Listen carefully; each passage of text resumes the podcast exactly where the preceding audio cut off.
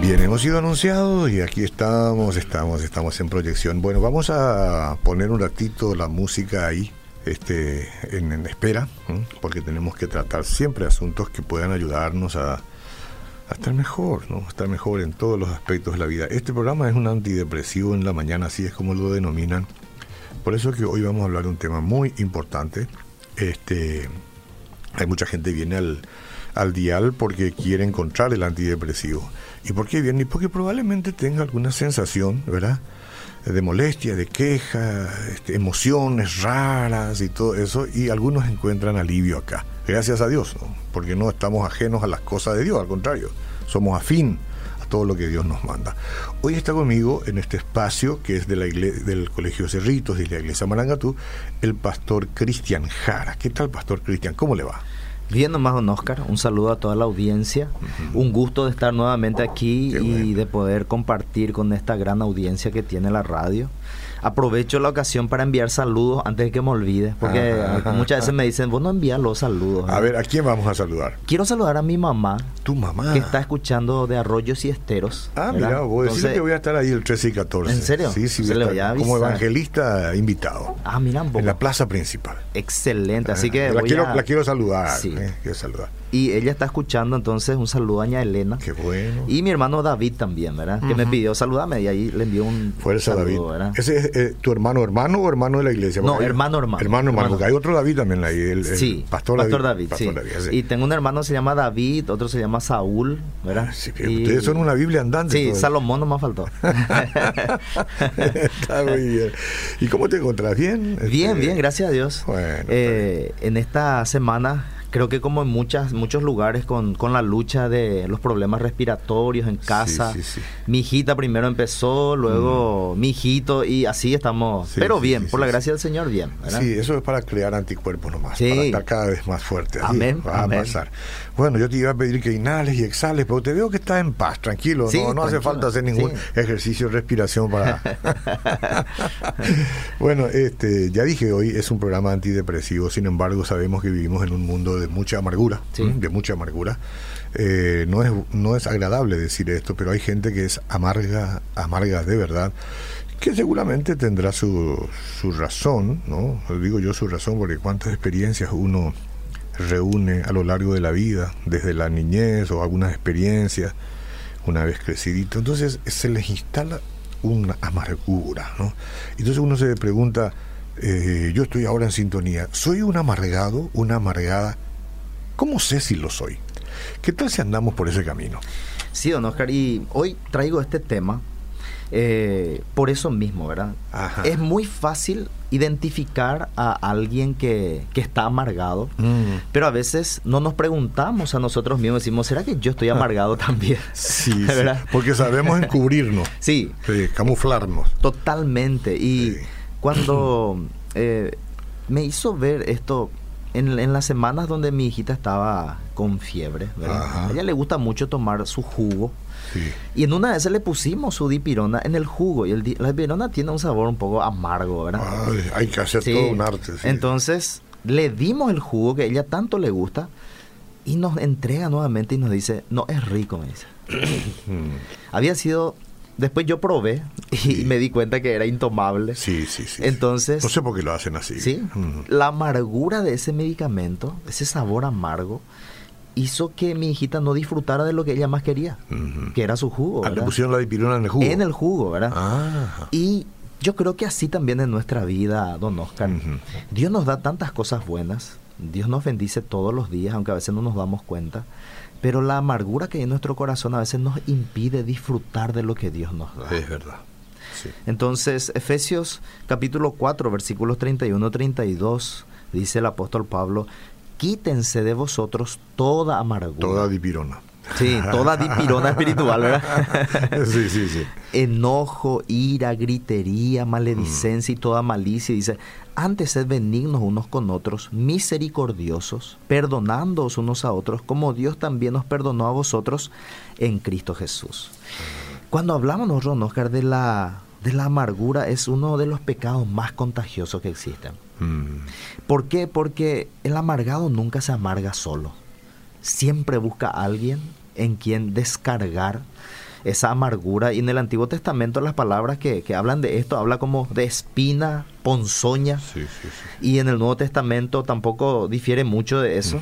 Y esa, esa- ese sentimiento que uno tiene de, de, de- de esa ponzoña que siente que va contaminando todo su cuerpo, es, es una espina que está allí clavada y que cada vez que se presenta una circunstancia o le ve a una persona, es Sí. como que revive nuevamente eso. Y, ¿verdad? y- y vos sabés que se grafica muy bien cuando tenés un pequeño estanque de aguas amargas y querés pasarla a las aguas l- dulces, enseguida la amarga también. Sí, totalmente. Eh, lo contrario no. Si el agua dulce el querés poner en la amarga eh, es difícil, ¿no? Difícil. Es difícil. Pero la amargura tiene esa característica.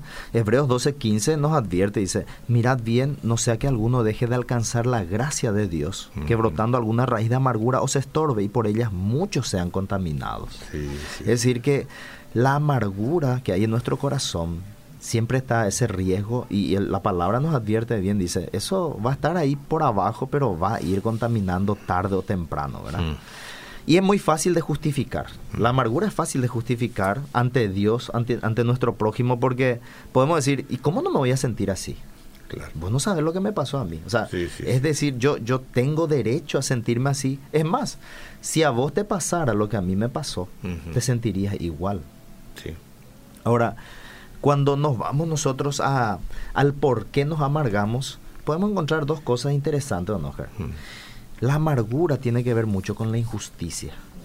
O la injusticia. Entonces, si la amargura tiene que ver con la injusticia, en este mundo vamos a amargarnos mucho. Ah, no. Porque este mundo es muy injusto. Totalmente. Ahora, y tiene que ver con la injusticia, pero también tiene que ver con la imagen de Dios en nosotros. Mm. Nosotros sabemos que Dios es un Dios justo y que ama la justicia. Y esa imagen de Dios en nosotros también nosotros tenemos. Por lo tanto, todo ser humano quiere justicia. Y vemos ese el reclamo, inclusive se hacen manifestaciones con el fin de que pueda tener justicia. Aquí no hay justicia, aquí Sí. no hay no hay justicia. No hay justicia. No hay. Entonces cuando no hay, la amargura está muy, muy eh, pronta a instalarse en nuestros corazones. Sí, sí. Entonces, fuimos creados como, eh, como seres a imagen de Dios, donde el sentir de justicia que tenemos en nuestro corazón es muy fuerte. Todos Mm. queremos justicia. Tanto así que si vos ves una película y el malo gana, vos decís, no, este tiene que continuar esta película. tiene, ¿Eh? tiene que morir el villano. Tiene, tiene que, tiene Sí. que al final Sí, tiene que, tiene morir, ¿verdad? pasar, sí. Pero si el villano no muere o no paga, entonces vos decís, no, este va a continuar otra vez después. Sí, sí, sí, sí. Y después cuando la- en la película el villano paga y cuando se hace justicia, ahí podemos nosotros decir, bueno, acá ya terminó esta película. Mm, mm, ¿verdad? mm. Entonces, ese sentir de justicia está en nosotros. Ahora, este es el riesgo, ¿verdad? El riesgo. Y dos lugares donde más nos amargamos, don Oscar, son o en la familia o en el trabajo. ¿Cierto? Esos son los dos lugares donde Por ahí es donde más frecuentamos. más frecuentamos, Sí, ¿verdad? sí. Es más, si te pongo un ejemplo, supongamos que te vas a trabajar y ese día viene y tu jefe eh, te da un o jefe. Hace rato que no me pasa, pero y entonces eh, te, te reclama algo que no hiciste, ¿verdad? con justa razón. No, no te pidió luego. Ajá. No te pidió, vino y te, te, te mandó a la China, No, como eh, se dice. Eso sí, justo. ¿Sí? Sí, sí, sí. Y luego eh, eh, te dice, yo te pedí esto, pero nunca te pidió. Nunca te pidió. Entonces, ahí ya se empieza a sentir ese, no, esto es injusto. Claro, claro. Y para más, Yapa otra vez le pone a su sobrino, que es totalmente incompetente, y dice, bueno, por eso mismo él te va a controlar ahora. Ay, Dios mío, cuántas cosas pasan en tantas empresas así. Sí. Cuántos sufren por eso, Sí. ¿no? Por ese tipo de liderazgo Sí. que le, sí, que le pone Injusto. a uno cargas, sí, totalmente. Y ahí está el, el riesgo, ¿verdad? ¿Qué hacer? Sí, sí. la misma cosa pasa. Tal vez el esposo, eh, la esposa le reclama algo, algo que tal vez quizá no le dijo, no le pidió o no fue claro, que muchas veces pasa, ¿verdad? Sí, sí, sí. Y la misma cosa pasa con los hijos, ¿verdad? Mm. Eh, viene el hijo, se esfuerza por hacer lo que su papá, su mamá le dijo y viene y, y solamente mira lo que no hizo, ¿verdad? Porque Mm. normalmente los padres tendemos a eso, ¿verdad? Sí. Yo miro lo que no hiciste y me olvido de lo que hiciste. Correcto. ¿verdad? Y, son muchas circunstancias, Oscar, que tanto en casa como en el trabajo pueden sembrar amargura en nuestro corazón. Sí. ¿Por qué? Porque eh, hay injusticia. Y este es el riesgo que eh, Dios, que el Señor quiere que nosotros tengamos mucha atención, ¿verdad? Para poder eh, obrar. Y cómo yo me doy cuenta que hay amargura en mi corazón. Mm, Porque eso, es algo interesante de poder identificar, ¿verdad? Sí. Ahora, una situación, por ejemplo, cuando hablamos de un ámbito de iglesia, ¿verdad? Sí. Y supongamos que te a la iglesia y escuchas un mensaje. Hmm. Y en el momento que vos digas, este mensaje es para fulano, Mm. Este es para este hermano. Y te da la vuelta a mirar a ver si vino. Sí, sí vino, ¿verdad? y ahí, e, ese es un síntoma claro de que hay algo en tu corazón contra ese hermano, ¿verdad? Sí, sí, sí. Y entonces vos agarrás a buscar por todos lados y no le identificaste y decís, bueno, gloria a Dios que también se comparte en el Facebook, ¿verdad? Yo le voy a pasar un link después al hermano para que pueda pero primero dijo que lástima. Qué que lástima que no vino, ¿verdad? O en el caso de que también esté la esposa o el esposo al lado, famoso el codito, ¿verdad? Escucha que, escucha que, ¿verdad? Y eso significa que hay algo en nuestro corazón eh, con esa persona. No arreglado. No, arreglado, y, tenemos que hacer, ¿verdad? Tenemos que buscar arreglar. Entonces, eh, ahí nos damos cuenta de que hay algo en nuestro corazón, mm. hay algo en nuestro corazón y esa amargura, si nosotros no tratamos, entonces eso puede crecer, ¿verdad? Claro. Pero no solamente nos amargamos contra las personas, ¿verdad? A veces nosotros nos, nos amargamos contra Dios mismo. Sí. Y una de las formas en las cuales nos amargamos eh, en, eh, contra Dios es quejarnos de nuestra vida.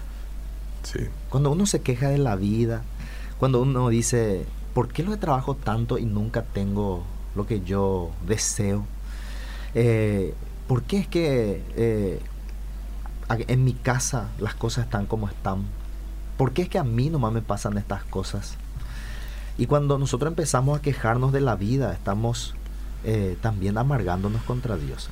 Nos está faltando esa mansedumbre para recibir humildemente lo que Dios nos está dando. Y también estamos asumiendo algo, ¿verdad? Cuando uno se queja de la vida, uno puede pensar y decir, bueno, si yo retrocediera el tiempo y yo pudiera cambiar algo, esto cambiaría.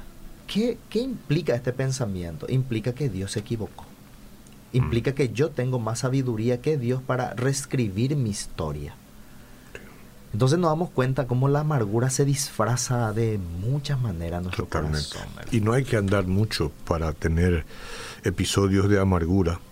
A veces la suma de esos episodios te pone ya en una, este, una condición de, gente amarga, ¿no? Ya, en un estado de amargura. Si es que no lo vamos a combatir. Porque razones digamos, humanas para amargarte sobran. Sobran. Desde que amanece hasta... Pero ahí es donde tenemos que encontrar, seguramente contigo aquí conversando, la forma de decir, bueno, es malo esto, pero yo no puedo solucionarlo con mis emociones amargas. No, y uno se pasa victimizándose. Sí, sí, Una de las características también es que yo, aparte de ver solamente en otros, no veo en mí, mm. ¿verdad? El mensaje que yo escucho es para esa persona y no para mí, ¿verdad? Sí, sí, sí. Entonces yo soy la víctima y luego empieza el proceso de ese resentimiento. Hmm. Y interesante es porque dice resentir. Nosotros tenemos una bendición de parte de Dios que es la memoria. Nosotros tenemos la capacidad de, de poder rememorar muchas cosas, pero a veces usamos una manera incorrecta. Hmm. En vez de recordar las cosas buenas, recordamos ese momento donde hubo esa discusión.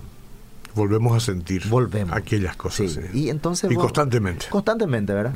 es más, empeora eso. Sí, claro, puede sin fin, eh, un sinfín. Te discutiste y después empezás a pensar así, me dijo esto. No puedo creer que me dijo esto. Vos al principio no te diste cuenta, pero después en frío te fuiste, calculaste y dijiste, no puedo creer que esto me haya dicho. Mm. Y lo que más te duele es que, ¿y cómo no le dije esto? Sí.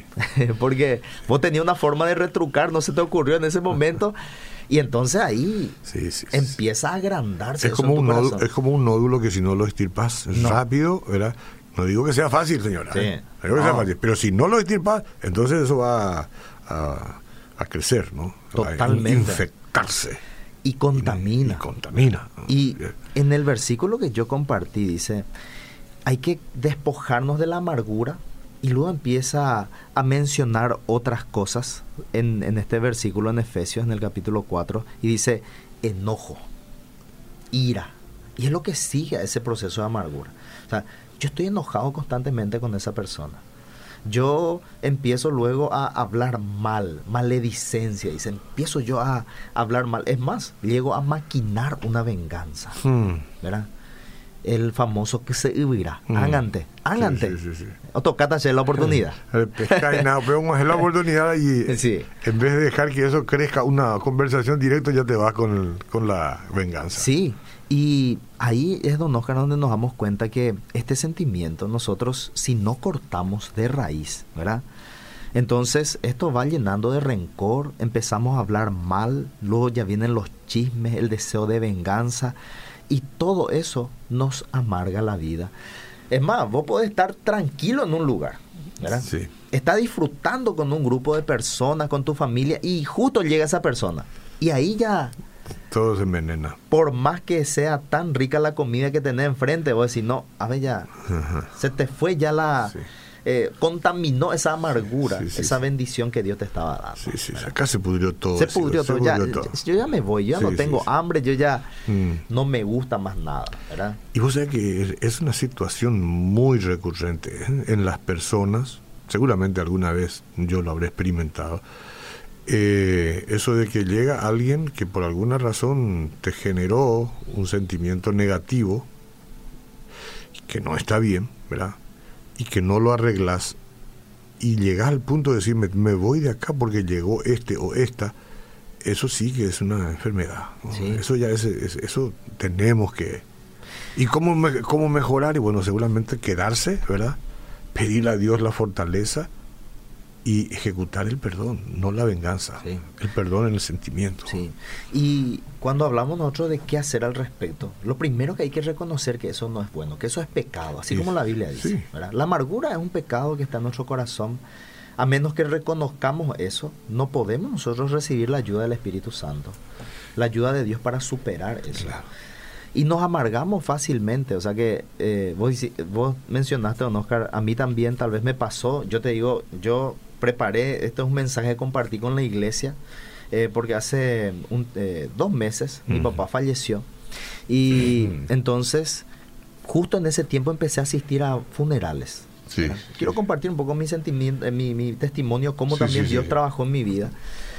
Y mi papá, que le amamos, ¿verdad? falleció a los 60 años y joven, ¿verdad? Señor vigoroso, todos le conocían por esa característica. Eh, tanto así que en enero estuvimos trabajando en la iglesia pintando rejas, cambiando pisos y luego para junio él falleció. Falleció. Ahora, luego yo empecé a irme y lo primero que preguntaba a los familiares, y, y vos sabés que en ese periodo de tiempo me fui como a cuatro funerales y todas personas mayores. Después del fallecimiento Después del fallecimiento de mi papá. Y uno me dijo 82 años, 92 mm. años, 104 mm. años. Wow, Y empezaste a comparar. Y, yo empecé y decía, Dios le dio más de 20 años con su papá. Dios mm. le dio más de 30. Dios le dio más de 40 años. Y ahí es donde yo me di cuenta que empecé a, amargarme un poco también. ¿Por qué ellos tuvieron más tiempo para compartir y yo no? Y eso me motivó a buscar de Dios y ver qué es lo que pasaba en mi corazón. Y reconocí delante de Dios que también yo me estaba amargando en contra de Él. Me estaba quejando de que Dios me dio 60 años con mi papá hmm. y que a otros le dio más.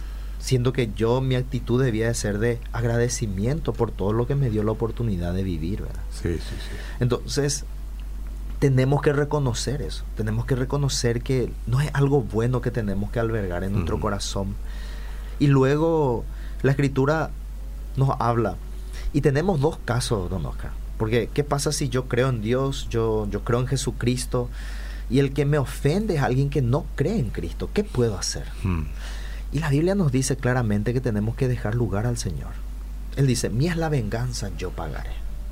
Es decir, el Hijo de Dios tiene que reconocer que está mal, guardar eso en su corazón y luego dejar en las manos del Señor, descansar en Él. Solamente cuando descansamos en la justicia de Dios podemos hacer lo que nos dice Romanos. Si tu enemigo tiene hambre, dale de comer. Si tiene sed, dale de beber. Y dice, y ascuas de fuego amontonará sobre su cabeza. Eso significa principalmente que tu testimonio le va a mover a él a darse cuenta del poder del Evangelio. A darse cuenta de su situación. ¿Cómo puede este, habiendo yo hecho tantas cosas malas, tratarme, de la forma de esa manera, ¿verdad? Y ahí entonces el cristiano tiene que poner en, tiene que confiar en la justicia del Señor. Él va a tomar, yo no me voy a vengar, yo voy a seguir bendiciendo, porque la respuesta cristiana a la injusticia, la respuesta cristiana al mal, nunca es la venganza, nunca es la amargura, sino que siempre es el amor, siempre es bendecir. Y como cristianos estamos llamados a eso. Y en este mundo vamos a sufrir mucha injusticia. Y cuando uno dice, pero yo no voy a ver cuando Dios venga, ¿verdad? O sea, que somos así pensamos, Dios, Dios vengará, pero yo no voy a ver, yo quiero, no. Este, nosotros podemos también encontrar consuelo, si queremos encontrar un consuelo más en el hecho de que todo lo que uno siembra cosecha, ¿no? Y el mal que nos hacen o hacemos, nosotros vamos a cosechar y es suficiente eh, razón para entender de que Dios es el que se encarga, porque es una ley divina y nadie puede violar eso, ¿no? El que se, lo que se siembra se cosecha, por lo tanto, sembró mal contigo, cosechará. Y tampoco no tenemos que estar esperando, ah, por fin cosechó mal, porque no es tampoco lo ideal, ¿no? Y muchas veces esperamos que le pase algo malo a la gente. o sea, si me hizo algo malo y si le pasa algo malo. Sí, no, y, eso está mal, ¿verdad? No, te, no te alegres con la desgracia de tu ajena. Por más que uno pueda pensar que se merece, ¿verdad? Es más, y a veces si le pasa algo bueno a esa persona, uno se pone triste. ¿verdad? Sí. sí eh, Quizás eso sea peor, ¿verdad? Peor, ¿verdad? Y me acuerdo de una situación donde Matthew Henry, un predicador del siglo XVII, le asaltaron, ¿verdad? Y él dijo, yo doy gracias, que por la gracia de Dios no fui yo el que robó, sino que a mí me robaron. Ok, sí. Porque así como vos dijiste, lo que uno siembra, uno cosecha, ¿verdad? Entonces, si hoy te ofendieron, dale gracias a Dios que fuiste vos la víctima y no el ofensor, porque ese ofensor va a tener que eh, tomar, o sea, va a rendir cuentas delante de Dios, del Dios justo. Sí, sí, Y también tenemos la otra parte, don Oscar, que tiene que ver con los cristianos, porque no solamente el que no tiene a Cristo te va a ofender a vos como cristiano, también están los hermanos de la iglesia. Hay un predicador también de, uno de los puritanos que decía, el lugar más, más peligroso, ¿verdad? Donde uno puede irse es la iglesia porque hay muchos pecadores. ¿verdad? Entonces, también tenemos que recordar que como cristianos somos obras en construcción. Dios nos está perfeccionando, ¿verdad? Tu hermano te va a fallar. Tu hermano va a hacer cosas que vos no pensaste que iba a hacer. Mm. Pero ahí tenemos no una futura satisfacción de la justicia. No hay una futura satisfacción como en el caso de aquel que no tiene a Cristo. Nosotros en nuestro hermano ya tenemos la satisfacción de esa justicia porque ese pecado que cometió en contra tuya Cristo ya lo pagó en la cruz.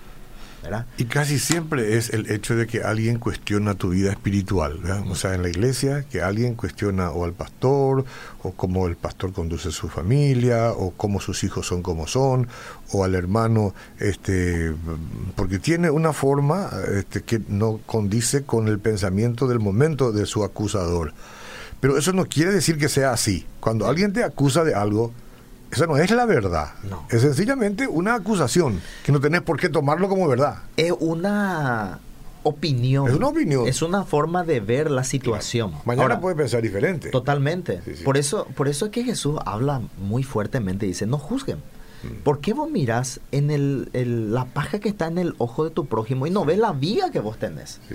Si hay algo a lo cual Jesús nos llama, no es a estar eh, mirando siempre los errores ajenos, los pecados ajenos. Uno tiene que trabajar en su propio corazón. Y a veces aprender a pasar por encima de la torpeza de los hermanos. Sí. Es pasar encima, ¿qué va a hacer? Y es decir, sí, Señor, perdónalo porque no sabe lo que hace. Sí, Pero en este caso, si un hermano en Cristo, Señor, gracias, pues vos ya pagaste por él su pecado. claro. Vos, vos ya pagaste. Y, y lo que hoy él pudo dañarme, vos me vas a recompensar porque vos sos el que paga. Mm, ¿Verdad?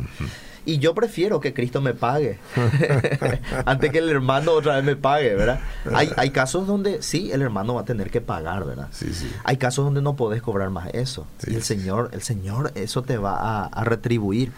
Yo no sé cómo te habrá ido a vos hasta aquí, la- pero yo eh, muchas cosas, tengo mucha gente que, que- que me quiere bien, pero por ahí hay otra gente que no sabe cuántos dardos, ¿no? Este, porque tan expuesto está uno aquí. Sí. pero yo digo, sí, a veces me, me enervo un poco por algún comentario, son pocos, negativos, ¿verdad? Pero son formas de ver. Imagínate, yo a veces acá parezco, como dicen, pareces un mundano, ¿verdad? Pero no comprenden mi alegría, no, no, no, no, no conocen mi relación y lo que a veces aparenta no es, ¿verdad? Entonces, y aprendí eso, ¿no? aprendí a tener un poco la piel dura y porque la gente va a hablar, Sí. la gente va a procurar herirte. No te olvides que cuando la gente busca herirte es porque a lo mejor tiene un complejo de inferioridad o a lo mejor vos estás este, brillando un poquito más Sí. ¿eh? Eh, con la luz de Cristo, entonces eso genera reacciones. ¿no? Y yo te hablo por experiencia propia. Sí. Cuando empecé a irme a la iglesia, había un hermano en Cristo que era un líder de jóvenes que yo no le aguantaba. de onda. De onda nomás. Después Dios me confrontó y me dijo, ¿sabes por qué no le aguantás? Porque vos querés lo que él tiene. sí, señor. así mismo. Sí, así y es lo que generalmente pasa. Y luego yo reconocí, yo le Sí. pedí perdón y Sí, sí, el sí. Señor sanó mi corazón y somos excelentes amigos. Sí, sí, sí. Por eso necesitamos, necesitamos darnos cuenta y ser más sinceros con nosotros mismos, ser sinceros con el Señor y entender que somos, somos obras de Sí, sí. Cristo. Dios nos está perfeccionando. Y quiero cerrar con esto, Nojar. Algo importante respecto a cómo lidiar con esto. También nos habla este texto del perdón. Mm. Y una de las... ¿Por qué no nos amargamos tanto? Porque no confrontamos, ¿verdad? Eh, lo primero que Dios nos pide es, si tu hermano pega contra ti, ve a solas y si se arrepiente, perdónale, dice, sí, ¿verdad? Y a veces, a veces preferimos hablar con gente que nos va a solucionar el problema antes que hablar con la persona que puede solucionarnos eso. Claro. Entonces, es, es hacer un poco más lo que la Biblia nos dice. Andate con tu hermano, habla con él, decirle lo que pasó. Y eso va a traer sanidad a tu vida. ¿verdad? Va a traer sanidad a tu vida. Ahora, va a haber veces donde no hay oportunidad de hablar con esa persona. Pero uno igual tiene que decidir perdonar. Sí, totalmente. Y uno perdona, dice 70 veces 7. Pero una vez nomás te fallaron. Pero eso te puede tomar hasta 499 veces, ¿verdad? Perdonar hasta que realmente eso ocurra en tu Ocurre, vida. ocurre, ocurre. ¿Por qué? Sí. ¿Y dónde? En tu mente. Una vez nomás te falló, pero vos muchas veces al día vas a acordarte de eso. Y ahí otra vez tenés que acordar y decir, no, señor, yo ya le perdoné. Un tiempo atrás, con esto tenemos que ir terminando, un tiempo atrás había un hombre, sí, de Dios, que tuvo una desgracia y perdió el testimonio. ¿m? Y hablando yo con mi esposa, este, como todos queremos ser jueces de las cosas, finalmente le digo yo a ella en una noche así, ¿sabes qué? Yo no soy mejor que él. Bueno, podemos poner una lista de cosas que yo hago más bien, ¿no? Que hago más bien. Pero en esencia no soy mejor que él. Soy, si él se arrepintió y él volvió a Cristo, tiene la misma estatura que yo y yo tengo la misma estatura que él. No hay una estatura más alta. Eh, eh, eh, dentro del término de los arrepentidos no existe nadie más alto, No. sino aquel que es perdonado y vuelve a los caminos, ¿no? Sí. Bueno, ¿qué dirás tú en los 30 segundos finales? Y yo quiero animarte hoy, si es que hay algún tipo de rencor en tu corazón, aquel que me está escuchando, que reconozca delante del Señor que eso no es algo que tiene que estar en tu corazón. Mm, Dale lugar a la justicia de Dios. Pon en sus manos. No busque venganza a vos. Busca, pon en las manos del Señor. Y si un hermano de la iglesia el que te ofendió, perdonale. Cristo ya pagó por ese pecado. Y Cristo es el que te va a recompensar. Sí, señor. Y si hay alguien hoy con quien vos tenés que rendir cuenta, tenés que ir ponerte de- a ponerte de acuerdo, andate, no pierdas tiempo, no dejes que esa amargura crezca y contamine tu vida. Sí. Porque si no, no vas a poder disfrutar de tu vida. Sí, señor. Muchas gracias, muchas gracias por estar con nosotros. Qué mucho que aprendimos hoy, de verdad muy didáctico ha sido tu participación, Pastor Cristian Jara, de la Iglesia Manangatú, del Ministerio este, del Pastor Pedro Cho, quien no está hoy, ¿verdad? Entonces está él, seguramente pronto lo vamos a volver a tener acá. Se turnan un poco, no le podemos dar eh, trabajo siempre al mismo, ¿no? Es importante que este, se, se, verifique, eh, diversifique un poco y aprovechamos al máximo. Saludos a la Iglesia, ¿está bien? Gracias, bendiciones. Hasta la próxima.